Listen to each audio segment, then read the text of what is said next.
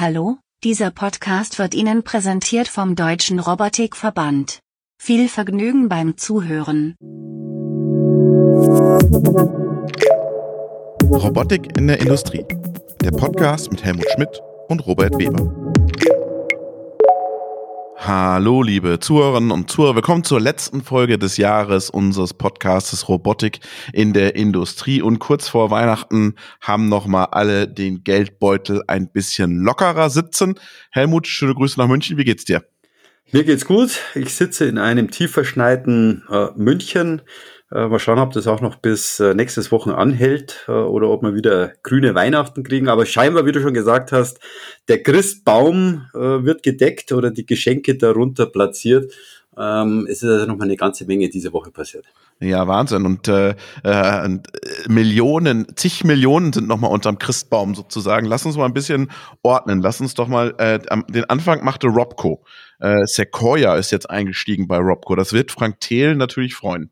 Ja, also das ist, äh, das ist auf der einen Seite äh, natürlich ein, ein, ein Riesen, äh, ein, ein Riesenthema für die, für die Robotik, dass ein äh, ganz großer amerikanischer Investor mit Sequoia mhm. äh, hier in Deutschland eingestiegen ist. Er hat ja noch nicht allzu viele Investments in Deutschland äh, laufen. Äh, das ist auf der einen Seite ein positives Zeichen. Äh, auf der anderen Seite hört man natürlich, dass die großen deutschen Fonds im Moment äh, ihre, ihre Taschen voll machen. Äh, Square One, ähm, äh, Motherware, ähm, Speed Invest, äh, alle haben 200, 300, 500 Millionen äh, Investmentfonds im Moment auf die Reise gebracht. Mhm. Äh, und die Frage ist, warum investiert dann nicht in ein deutsches Startup, in deutsche Technologie, und Robco ist ein cooles Unternehmen, äh, auch die großen deutschen Fonds, ähm, also ein gutes Zeichen, dass wir mit Sequoia haben, öffnet sich ja auch die, die, die Tür für Robco. Das ist eine coole Mannschaft. Ähm, die Frage ist, warum sind nicht auch die großen Deutschen mit dabei? Ja, genau. Und dann haben wir die nächsten. Da sind ja wenigstens ein paar Europäer dabei, nämlich bei Fruitcore.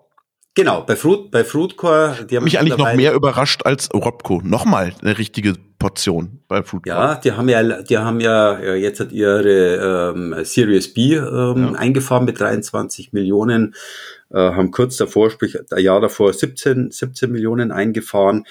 Aber man sieht, was man mit dem Geld machen kann. Sie haben ja mittlerweile ähm, 60 Partner im deutschsprachigen Raum und Italien aufgebaut.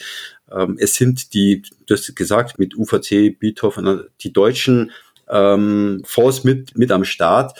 Frutka am Bodensee hat natürlich, hat sich hervorragend ähm, ent entwickelt. Äh, und die verkaufen natürlich auch. Also das genau, muss ja das muss man erst, mal sagen. Genau. Genau, das muss ja Robco erst unter Beweis stellen. Ich glaube, es ist ein cooles, äh, cooles Konzept. Die sind jetzt halt finanziell gut aufgestellt. Die haben die Zertifizierung. Äh, was der Fruitco natürlich schon unter Beweis gestellt hat mit ihrer, mit ihrer Mannschaft. Die haben äh, Traction äh, am Markt. Äh, sie haben hervorragendes Partnermanagement über die letzten Jahre aufgebaut, kommen jetzt halt auch mit Zellenkonzepten. Und die sind bei weitem nicht ganz so aufgeblasen, wenn man der Presse glaubt, knapp über 100 Leute. Andere laufen da schon mit deutlich mehr äh, Leuten rum. Das heißt, ähm, bayerisch-schwäbisches Haushalten, also Chapeau tatsächlich für das, was die Konstanter hier auf die, äh, auf die Straße bis dato bringen. Ja, genau. Und ich, ich will das nochmal unterstreichen. Da werden schon wirklich Sachen verkauft. Ja, da gibt es schon Leute, die Rechnungen bezahlen. Ja. Genau, und nicht nur in Einzel, nicht nur in Einzelstückzahlen, die haben mittlerweile ja ein äh, Produktportfolio, ähm, eine, eine, eine Reihe von Roboterarmen, äh, die haben äh, eine, eine, eine Cloud-basierte Plattform, äh, die 60 Partner, die haben bestimmt schon ein paar hundert Roboter, Proof of Concept ist drauf, die gehen jetzt halt auf Module, also Roboter als Einzel und Roboter als Zelle, haben sie auch auf der äh, auf der Automatik und Motik vorgestellt. Äh, und wie du gesagt hast, das ist äh, Stückzahlen gehen da schon raus und deswegen ist natürlich auch die, die Investmenthöhe äh, mehr wie gerechtfertigt, ähm, um, um die weitere Skalierung zu pushen und zu forcieren. Also cool. Und dann haben wir noch die äh, Meldung, dass die Kollegen von Intrinsic, Alphabet, Schrägstrich Google äh, nach Roths greifen. Das hat mich am meisten überrascht, ehrlich gesagt. Ja, also das, das, das ist sehr. Äh, Was also heißt nach Ross greifen? Man muss das ein bisschen einschränken, ja. Genau. Aber es ist sehr, es, es wird sehr gespannt, es wird sehr gespannt sein. Es wurde ja äh, viel darüber diskutiert, äh, dass Intrinsic an ihrer äh, eigenen Sprache und Steuerung mhm. arbeitet, ähnlich wie das, was, was, was Wandelbots vorhat. deswegen bin ich äh, sehr erstaunt, dass sie tatsächlich äh, das Thema mit Ross, mit Ross angehen. Äh, wir hatten ja mal einen, einen Podcast, wie kriegt man den Ross noch schneller in die Entwicklung beziehungsweise in die Industrie und raus aus dem universitären äh, Umfeld. Äh, und das kann damit mit Sicherheit äh, nochmal ein Thema werden. Also bin gespannt, was da genau passiert. Genau, und äh, die, um das nochmal zu präzisieren, das OSRC-Team, also äh, ist Joining Intrinsic und es ist jetzt aber nicht in der, es bleibt trotzdem eine Open Source ROS Community, ja. Also muss man sagen, das OS, OSRC-Team sozusagen joined Intrinsic. Ähm, und ähm, ja, ich bin gespannt, also ich bin gespannt auch, was die Community davon hält, ja. Ja, es, es kann auf der einen Seite tatsächlich nochmal einen Push, einen Push geben. Äh, es kann aber bei der, wie du, wie du gesagt hast, äh, Open Source ist ja eine Frage, bin ich dann noch Open Source oder wie, wie, wie sind die Abgrenzungen da? Äh, da wird sich zeigen, vielleicht kriegen wir tatsächlich mal jemanden von äh, Intrinsic, der uns dort. Ah, oh, die sind immer so verschwiegen. Thorsten Kröger. Ja, was ist? wir, wir sollten es einfach nochmal, einfach noch mal probieren. Ich meine, Presse ist das eine, irgendwann mal Rede und Antwort stehen wäre auch das andere. Ja, genau. Äh, das sollte man auf jeden Fall nochmal, sagt man nochmal. Nochmal hier Grüße an Thorsten Kröger, an Wendy. Wenn ihr, kommt doch mal hier vorbei. Wir sind auch nicht böse. Wir sind ganz nett eigentlich. Äh, und dann erzählt ihr uns ein bisschen was. Genau, vor allem wenn man so, so coole Anwendungen in der Schublade hat, äh, will doch jeder wissen, was passiert. Genau. Helmut, was, was hält 2023 für dich bereit? Was glaubst du, was kommt da noch so? Also 2023 äh, glaube ich, dass der äh, auf der einen Seite von der Investmentseite ähm, jetzt halt aus Robotik-Investment-Seite, ich glaube, da wird sich noch ein bisschen was tun. Es gibt dann noch die ein oder anderen Robotikhersteller und Robotik-Startups. Äh, und das Positive ist, dass äh, Investment äh, noch, noch, noch am Laufen, noch am Laufen ist. Und zwar mit hohen Zahlen. Wir haben noch vergessen zu sagen, es ist ja auch was die ähm, AMAs oder die Logistik angeht, also Locus aus USA, die haben wir mal schlapp 117 Millionen ja. eingefahren, also in Summe schon knapp schon schon 400. Also da ist wirklich, also deswegen glaube ich, 23 wird Logistik nach wie vor nochmal ein ganz großes, äh, ganz großes Thema äh, werden. Äh, der ABB hat jetzt auch zum Ende klamm und heimlich nochmal gesagt, ich erweitere mein Produktportfolio ja. um den Swift mit 4, 7, 10 Kilo. Das heißt, ich glaube, auch die anderen werden in dem Bereich nochmal nachziehen, dass die Robotikhersteller nochmal ein bisschen, ähm, bisschen breiter werden, mehr, mehr, mehr Produkte platzieren. Das, glaube ich, wird kommen. Äh, und ich glaube, dass in 23 äh, auch Service-Robotik und Agrar ähm, nochmal ein großes Thema wird. Schippen die bei dir Schnee schon da im Hintergrund? Bei mir ist gerade der Schneeräumer vor der ja, Wahnsinn. tatsächlich der, ungünst, der ungünstigste Zeitpunkt. Im Moment kommt der Schneeräumer, ja. Sehr gut. Dann gehen wir ab diesem Punkt nämlich in die Luft und haben nämlich einen neuen Gast in unserem Podcast mit einer ganz besonderen Anwendung Robotik und Ballone. Wird super spannend. Ich freue mich schon. Wir haben uns heute einen Gast eingeladen und zwar einen richtig spannenden Gast. Ich finde, es wird eine, ich glaube, das ist eine der, ich würde nicht sagen kuriosen, aber doch eine der besten, kuriosesten Folgen, die wir vielleicht haben, nämlich den Henrik Modes. Hallo Henrik, grüß dich. Stell dich doch mal ganz kurz, Henrik, den Zuhörern und Zuhörern vor. Wer bist du? Was machst du? Und was machst du eigentlich mit Robotik? Also, wie gesagt, Henrik Modes. Äh, ich wohne in Zwickau und war mein Leben lang Höhenarbeiter. Viele Leute sagen auch Gewerbekletterer. Also wir arbeiten praktisch in Kraftwerken beziehungsweise an Hausfassaden. Das Berufsbild äh, habe ich in der DDR seinerzeit mit einer TGL begleiten können. Also wir haben da praktisch. Was ist eine TGL? Ja, das ist das, was hier die DIN-Norm ist. Ah, okay. Da haben wir praktisch einen Auftrag bekommen, dieses Berufsbild zu schaffen und hatten das Uni-Hochhaus in Leipzig als äh, Referenzobjekt. Und so bin ich vom Prinzip her über kirchliche Bauämter, über verschiedene andere Institutionen immer mit Arbeiten, die an exponiert hohen Bereichen stattgefunden haben, äh, in Verbindung gekommen. Dann habe ich ich 1993, 94 die Aufgabe bekommen, zur großen Freude, dass ich die Reichstagsverhüllung mit vorbereiten kann, war dann mit in der... Mit Christo zusammen? Ja, und habe dann äh, 94, 95 die Oberbauleitung dort übernommen, was auch die Ausbildung der Alpintechniker und ähnliches äh, betraf. Es war ein äh, Ingenieurbüro aus Radolfzell praktisch, die uns die Aufgaben übergeben haben. Und ja, äh, ist ja bekannt, dass es einigermaßen geklappt hat. Und daraus folgend äh, sind dann immer wieder Leute auf uns zugekommen, die eben schwierige Aufgaben hatten, die an Gebäuden, wo Fahrbühnen beziehungsweise Möglichkeiten zur Kontrolle der Gebäude gefehlt haben. Und so sind wir beispielsweise in Leipzig im Stadion gewesen und sollten dort unter der Dachkonstruktion die Spannseile auf ihre Zugkräfte überprüfen. Das ist eine Arbeit, die dauert eigentlich bloß, wenn man den Schlüssel angesetzt hat, ein bis zwei Minuten. Aber die Träger, die waren dort äh, anderthalb Meter breit, also um dort rauszuklettern, brauchte man ungefähr drei bis vier Stunden. Drei bis vier Stunden klettern, richtig. Richtig klettern, ja. Anderthalb Meter im Durchmesser Stahlträger, da wirft man eine Schlinge drum, dann wirft man eine zweite Schlinge drum und dann alle zehn Zentimeter rutscht man praktisch unterhalb des Trägers lang. Es ist eigentlich äh, eine Arbeit, wo man äh, wirklich das wollen muss, sonst kommt man hinten nicht an.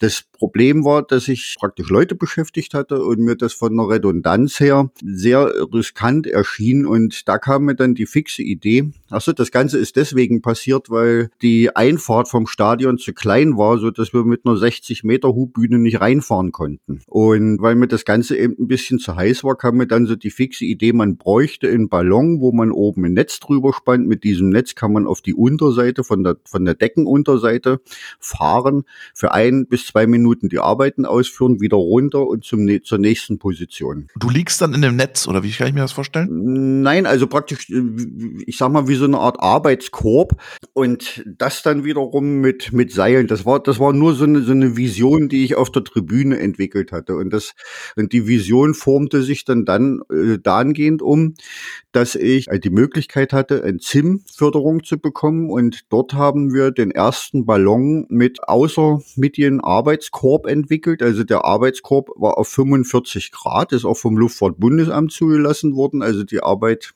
des SIM-Projekts war am Ende auch erfolgreich. Und aus diesen Möglichkeiten erstmals äh, ohne großen Gerüstaufwand an Deckenunterseiten zu kommen, stellte sich dann die Frage, ja, kann man nicht das Ganze mit Robotik machen? Äh, mobile Robotik in großer Höhe, was ja irgendwo jetzt das war 2016, aber äh, jetzt sieht ja die Welt ein bisschen anders aus, dass mobile Robotik auch viel einsatzfähiger mittlerweile geworden ist als noch vor zehn Jahren. Und daraufhin haben wir dann ab 2016 den Roboterballon mit zwei Armen entwickelt. Da war auch die Vision äh, eines fliegenden Menschen im Kopf irgendwo. Und die beiden Roboterarme sind sieben Meter lang, äh, wiegen fünf Kilo und haben sieben Meter Haltekraft. Die wiederum sind durch einen Ballon geführt und der Ballon hat zwei Meter sechzig Durchmesser und damit ist es möglich, zwischen 30 und 300 Metern zu arbeiten. Du hast gerade sieben Meter, du meinst sieben Kilogramm Haltekraft, oder? Ja, ja, genau. Das ist nur zur Korrektur. Helmut, du hast den Ballon schon gesehen, oder? Äh, genau, ich habe Bilder gesehen und dazu Henning aber gleich mal die erste Frage. Zum ersten Mal Chapeau, das hört sich super abenteuerlich an. Äh, ich vermute zum einen, äh, weil es natürlich als Kletterer äh, anstrengend ist, risikobehaftet und vielleicht gibt es auch nicht mehr so viele. Aber meine erste technische Verständnisfrage wäre, du sagst, du hast zwei außermittige äh, Roboterarme befestigt. Ich kann mir noch nicht ganz vorstellen, wie die Stabilität und damit die Positionierung des Roboterarms an euren Schraub- oder Arbeitsstellen funktionieren soll. Denn ich könnte mir jetzt theoretisch als Laie vorstellen, bin schon das ein oder andere Mal Robotik äh, Ballon äh, gefahren. Man sagt ja immer Ballonfahrer und nicht Ballonfliegen. Robotikballon oder normalen Ballon? Nein, nein noch kein Robotik, noch kein Robotikballon. Das werde ich mit dem auf Henrik nach, von dem mit Henrik nachholen, äh, wenn er zertifiziert und nicht runtergefallen ist. Aber da merkt man doch, dass zumindest der Korb, über den er gesprochen hat, so ganz äh, stabil doch nicht ist. Und da meine Frage, Henrik, wie, wie, krieg, wie kriegt er denn dort die Stabilität und dann die Steuerung? Oder wie wollt ihr das machen? Also wir haben ein anderes Konzept aufgebaut als das bei Drohnen. Und zwar, wenn man einen Ballon, der hat natürlich eine Auftriebskraft und wenn man jetzt das sich als Kreis vorstellt, die Stangen auf 45 Grad durchsteckt, so dass praktisch auf der Unterseite von den Stangen sind die ganzen Motorgruppen, die die Roboterarme antreiben. Und das Ganze ist wie zu verstehen wie ein Stehaufmännchen, nur 180 Grad verkehrt rum. Ich habe also ein sogenanntes Payload, also ein Gewicht oder ein Kielgewicht, was den Ballon stabil hält und eine Nutzkraft von 40 zu 60. Also ich lasse 60 Prozent in Reserve, damit der Ballon in keiner Art und Weise anfängt, äh, sich zu neigen oder zu drehen. Und die 40 Prozent, die ich oben als Nutzkraft habe, damit kann ich wiederum die Roboterarme ausstrecken beziehungsweise einziehen und verfahren, weil sich ja in dem Ballon der Drehpunkt ein bisschen variiert und verschiebt. Deswegen brauche ich diese 40 Prozent. Das ganze System ist vom Prinzip wie eine Plattform zu sehen, die ich praktisch an den Arbeitsort bringe, um beispielsweise auch noch Kernbohrung oder ähnliches auszuführen, kann man oder wir haben praktisch eine Impeller eingebaut, wo sich der Ballon am Gebäude festsaugt und das wiederum mit 20 Kilogramm, so dass man also mit der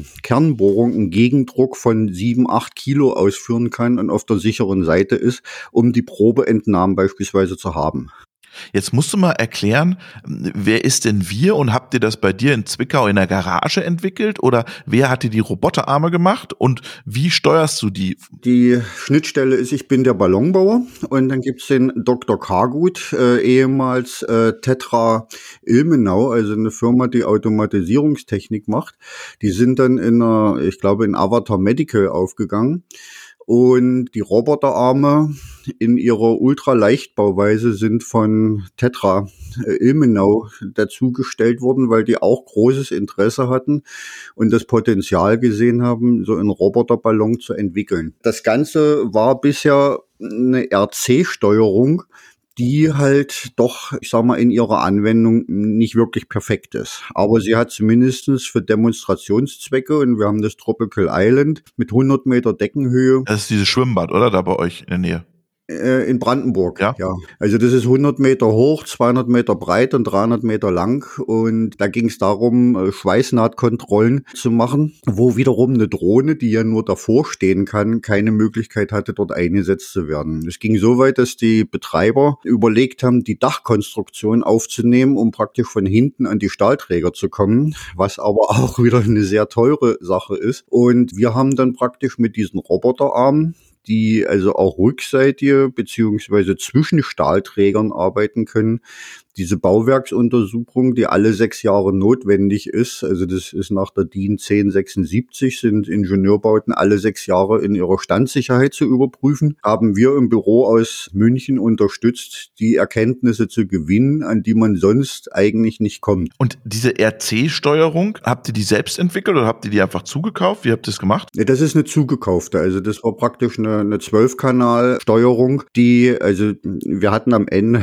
hatten wir drei Steuerungen um, um, um Körper hängen. Die eine zur Steuerung vom Ballon, eine für den linken Roboterarm, eine für den rechten Roboterarm. Ist eine ziemliche Konzentrationsaufgabe. Ja, und du hast gesagt, ist nicht so genau. Wollt ihr da was anderes? Wollt ihr einen anderen Weg gehen jetzt? Also ich würde gerne das ganze System überarbeiten wollen und in der Überarbeitung dann beispielsweise eine ja ordentliche Steuerung dahinter legen.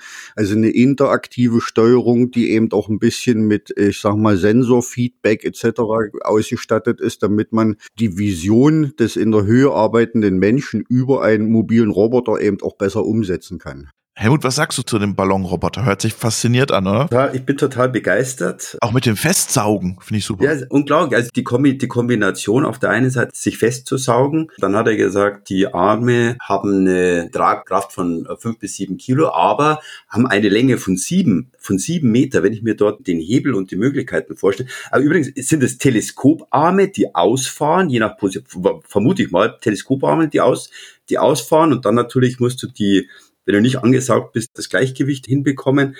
Äh, also ich glaube, das ist ein hochinteressantes, aber auch nicht zu unterschätzendes Thema, um äh, gerade in hohen Räumen zu arbeiten. Also ich glaube, da gibt es Potenzial und vor allem viele, viele Leute gibt es ja nicht mehr, die entweder beim Klettern sind und dass man tatsächlich Unterbrücken, hohe Bauten, Vielleicht kann man auch, Henrik, was ist denn eigentlich Fenster reinigen? Wäre wär das ein, ein, ein Vorstellungsszenario? Ich stelle mir diese ganzen Hochhäuser vor. Da habe ich ja einen immensen Aufwand, um Lüfte, Aufzüge und so weiter von außen zu deponieren.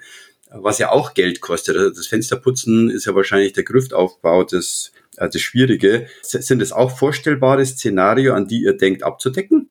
Ja, wir haben praktisch mal einen Test gefahren, äh, nicht wirklich Erfahrung gewinnen können, aber ich habe mal eine zwei Meter breite Waschwalze äh, an so einem Ballon montiert.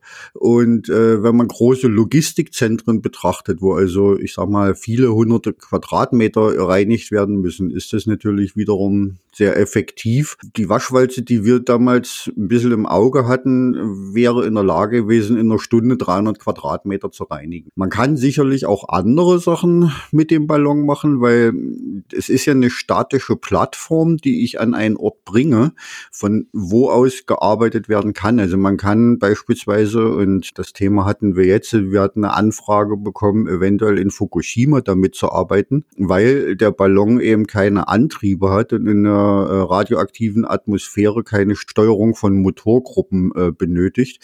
Und da war die Frage, ob wir beispielsweise eben Sachen aufsprühen können, die Oberfläche äh, ein bisschen zu, zu binden, damit praktisch die radioaktiven Stäube in der äh, Halle dort unterbunden werden. Das ist, das ist alles möglich, aber wir haben uns erstmal in den letzten drei Jahren darauf konzipiert, diesen Roboterballon zu entwickeln, weil für uns auch eine große Faszination da drin stand, diese Arme in der Höhe arbeiten zu sehen und man selber steht 90 oder 100 Meter tiefer. Jetzt habe ich nochmal eine Verständnisfrage, weil du hast gesagt, es sind keine Steuerungen im Ballon, aber wie steuert ihr denn den Ballon an und für sich? Er muss ja irgendwann einmal von A nach B kommen, er muss sich 10, 15, was auch immer Zentimeter entsprechend von Position zu Position bewegen, bevor er sich dann womöglich wieder hinsaugt. Also wie bekommt er denn die Steuerung und damit auch die Genauigkeit hin? Also die Steuerung funktioniert über Seile, indem man beispielsweise eine Dreipunktsteuerung oder eine Hexapodensteuerung, wenn man parallel zur Fläche fahren möchte. Es gibt auch die Möglichkeit, dass man den Ballon ohne Seile fährt. Da muss man aber wieder berücksichtigen, dass man dementsprechend viel Last in den Ballon bringt, weil man natürlich die ganzen Antriebe, die ganzen Batterien mit hochbringen muss. Und wir hatten damals das Konzept gefahren, weil die Hallen sind ja sehr groß. Da ist es ja gar nicht so sehr notwendig, dass man an der Größe arbeitet und sind lieber auf das Konzept gegangen, Nummer sicher und eine Seilsteuerung, die uns wieder erlaubt hat, mehr Nutzlast auf den Ballon zu bringen. Jetzt würde mich mal interessieren, wenn du jetzt ankommst am Ort des Geschehens, wie lange brauchst du, um diesen Ballon vorzubereiten und bis er dann unter der Decke ist und ihr anfangen könnt zu arbeiten? Also sinnvoll ist es, wenn man von dem Gebäude eine 3D-Zeichnung hat und erstmal zu Hause am Rechner eine Simulation einfahren kann. Wir haben es im Tropical Island geschafft, den Ballon auf 10 Zentimeter genau zu steuern. Das heißt, äh, die Arme haben die restlichen feinmotorischen Aufgaben übernommen. Ich gehe davon aus, dass man eine Steuerung auf 10 Zentimeter genau hinbekommt. Ja, aber wie lange brauchst du, um all das ganze Setting, bis der Ballon hochkommt, bis ihr das aufgebaut habt? Wie lange braucht ihr dafür? Der Ballon ist nicht sehr groß. Mit 2,6 Metern sind das drei Flaschen Helium und die sind in ungefähr äh, einer Stunde eingefüllt. Dann nochmal in, in, in, in Check-up von dem Ganzen. Also ich gehe mal von aus, anderthalb bis maximal zwei Stunden ist das Gerät einsatzfähig. Im Rückbau das gleiche. Also wir haben auch eine Helium-Rückgewinnungsanlage äh, dafür, wo das Helium abgesaugt wird, äh, was bis zu zehnmal wiederverwendet werden kann. Würde mich interessieren, wer baut's? Wer kauft, wer baut, brauchst du Geld? Wer soll dich anrufen? Ich suche praktisch eine Robotikfirma, beziehungsweise eben einen Maschinenbauer, der das unternehmerische, den unternehmerischen Biss hat, das in den nächsten drei, vier Jahren aufzubauen, parallel dazu äh, vielleicht schon das Gerät zum Einsatz zu bringen, um wiederum äh, Erkenntnisse zu gewinnen. Äh, ich suche einen Partner, der die Robotik als solches übernimmt und mitfinanziert sozusagen auf seiner Seite. Das heißt, du willst noch genauer werden oder bist du nicht zufrieden mit dem Grad, was du hast oder warum brauchst du ein Robotik-Know-how? Na, das Robotik-Know-how wäre natürlich schön, wenn das in der Firma mit inkludiert ist, weil das am Ende immer viel Mehrwert bringt. Ich suche eine Firma, die den Roboter baut, weil wir haben aus Kohlefaserrohren praktisch einen Demonstrator gebaut, der als sicherlich für die Vorführung funktioniert, aber nicht im Dauereinsatz. Das ist ja immer das Problem, oder nicht immer, dass das Roboter in der Testphase gut laufen, aber dann die Stabilität nachher im Einsatz wieder eine zweite Frage ist, die wir versuchen gleich mit einzubauen, indem wir sagen, wir bauen neue Roboterarme, die also nachher auch äh, in der Industrie unter schweren Bedingungen wie Hitze, wie vielleicht Stäuben oder sowas auch einsatzfähig sind. Soweit waren unsere Demonstratoren leider nicht. Jetzt habe ich eine Frage, Henrik, für die potenziellen Interessenten, ähm, denn ich glaube, es ist ein super spannendes Thema. Jetzt haben wir vielleicht zwei, drei, die sagen, oh, das hört sich cool an. Robotik-Know-how habe ich, Geld habe ich vielleicht auch ein bisschen. Ich weiß aber nicht genau, wie sicher das funktioniert. Wo siehst du denn nochmal aus deiner Sicht, wo sind sagen wir mal, für die nächsten ein, zwei Jahre auf der einen Seite die größten Herausforderungen, du hast schon ein bisschen gesagt, Robotersteuerung und so weiter. Was sind die Herausforderungen, die zu lösen oder zu verbessern sind.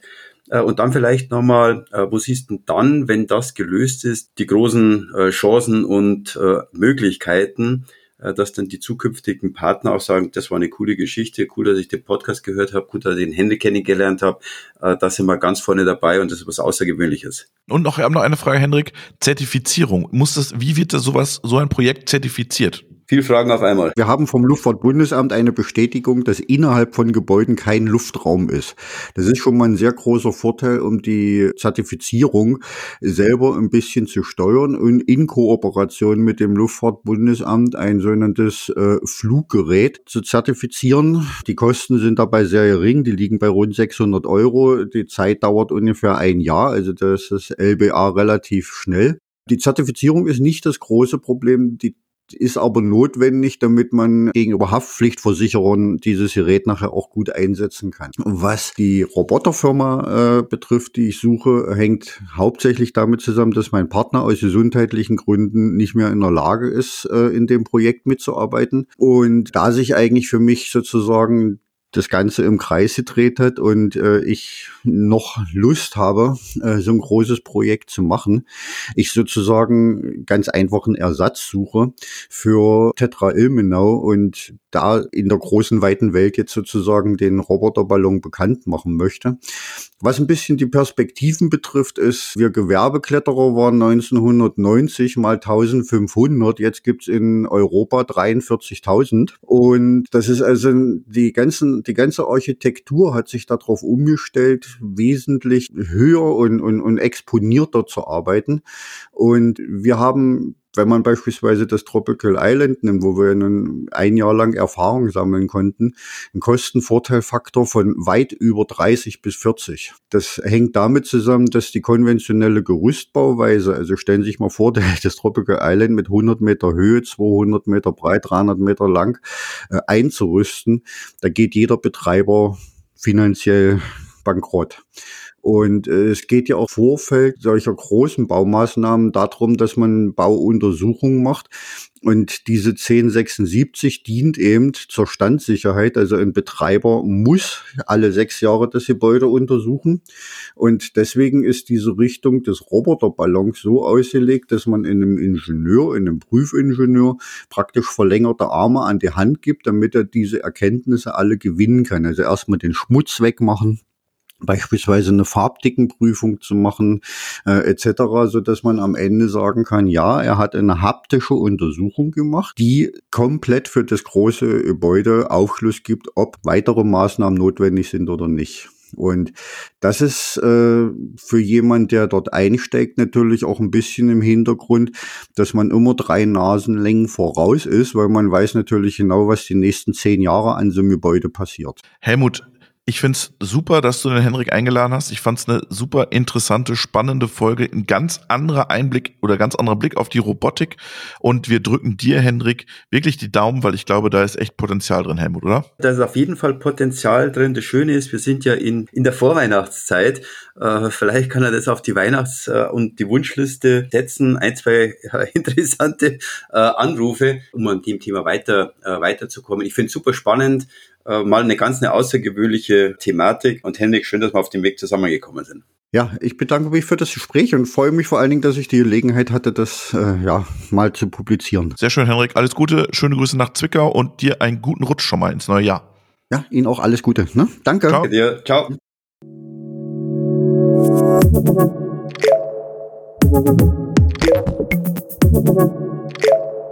Ciao.